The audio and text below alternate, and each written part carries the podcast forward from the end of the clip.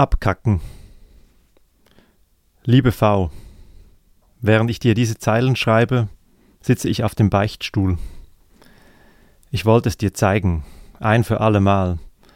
Klarstellen, dass ich noch immer ein ernstzunehmender Velokurier bin, auch wenn ich fast nur noch im Büro arbeite und du meinst, dass ich total träge geworden bin. Ich solle nach der Büroschicht noch die Kieburg hinauffahren, hast du gestern Abend gestichelt damit ich meinen Arsch immerhin noch ein bisschen bewegt hätte. Dann hast du erzählt, wie du zum ersten Mal von Sennhof die windige Straße zur Burg hinaufgefahren bist, dass du auf dem einen Bänkli am Straßenrand absitzen musstest, weil du keine Luft mehr bekamst, und wie du oben bei der Kiburg fast auf den Boden gekotzt hättest vor Anstrengung. Das alles hast du erzählt und mich dabei angeschaut, in der Annahme, dass es mir genauso ginge, wenn ich es wieder einmal versuchen würde. Gestern tat ich noch so, als ob mich das alles nicht interessierte, aber heute wollte ich es dir zeigen.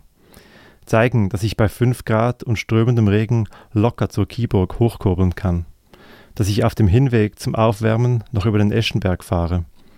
Ich wollte dir eine Nachricht schicken und sagen, dass ich im Fall keinen Halt auf dem Bänkli gemacht habe und die letzten Meter im Wiegetritt hinaufgesprintet bin. Oben habe ich sogar ein Foto gemacht von meinem Velo vor der Kiburg mit meinem Stinkefinger im Bild. Und weißt du was? Kurz bevor ich zu Hause war, bin ich noch den Brüttomer hoch. Einfach weil ich noch konnte und damit du wüsstest, dass mit mir immer noch zu rechnen wäre.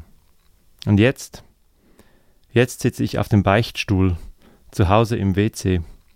Mein Rücken schmerzt, meine Knie sind taub und ich habe Magenkrämpfe und Durchfall. Ich bin am Ende. Mein müder Büroarsch ist am Ende. Und auch wenn es mehr schmerzt als die Krämpfe in der Magengegend, muss ich sagen, du hattest recht.